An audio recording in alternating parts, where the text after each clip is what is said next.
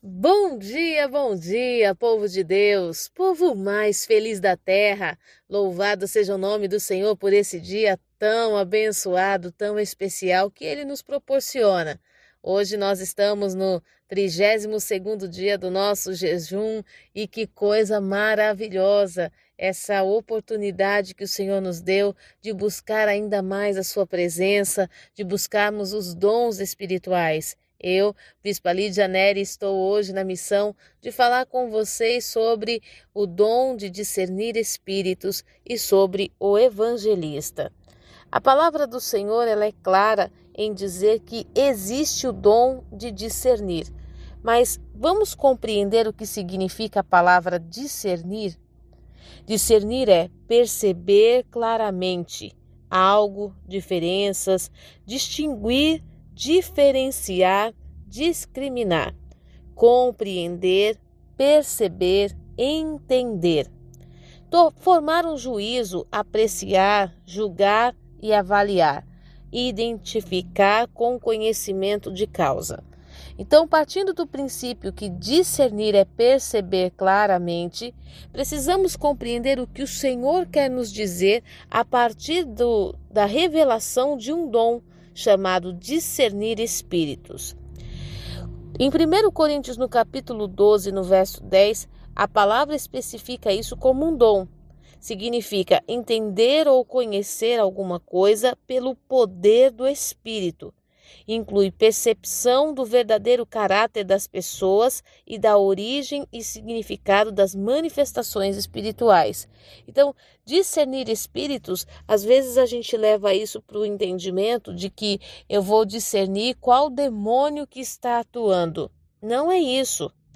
Também faz parte. Mas discernir espírito é saber quem está atuando. É a alma do homem?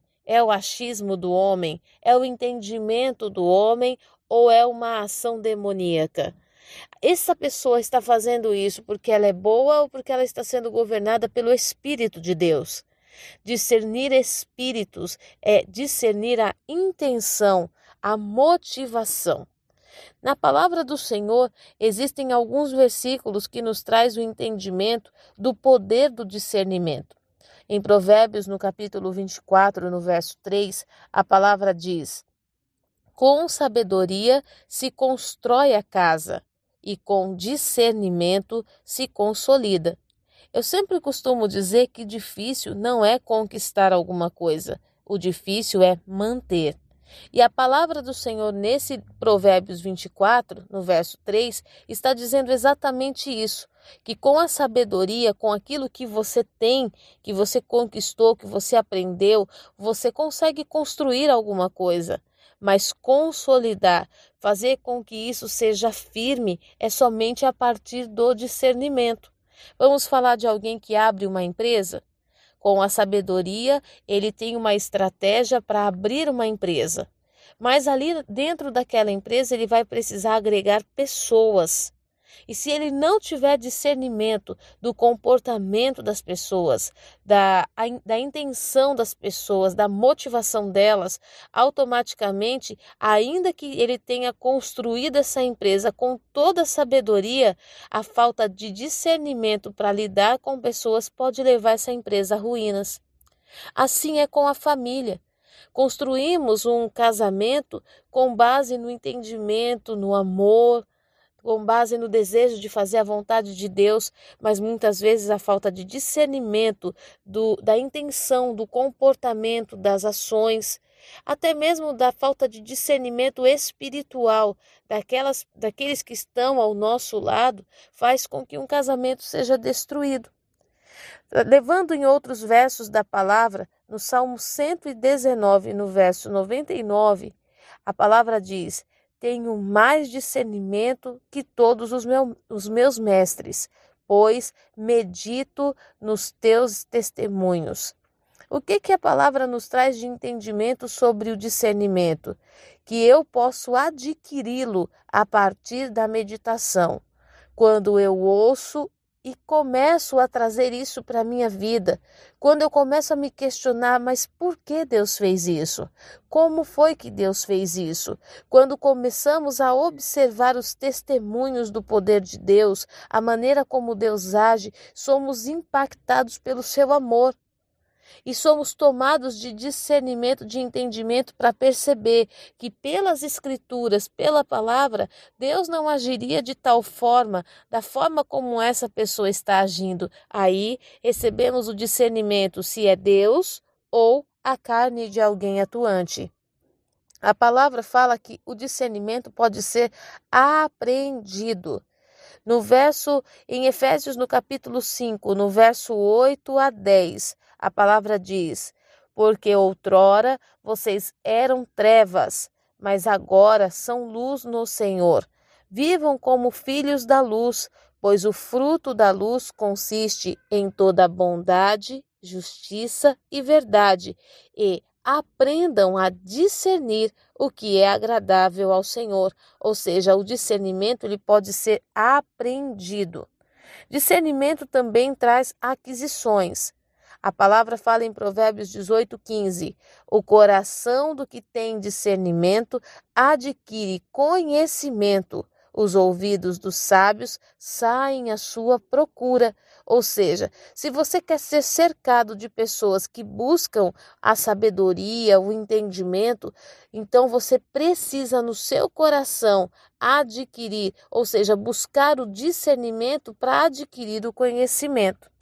No verso de Hebreus, no capítulo 5, no verso 13 e 14, diz assim: Quem se alimenta de leite ainda é criança e não tem experiência no ensino da justiça.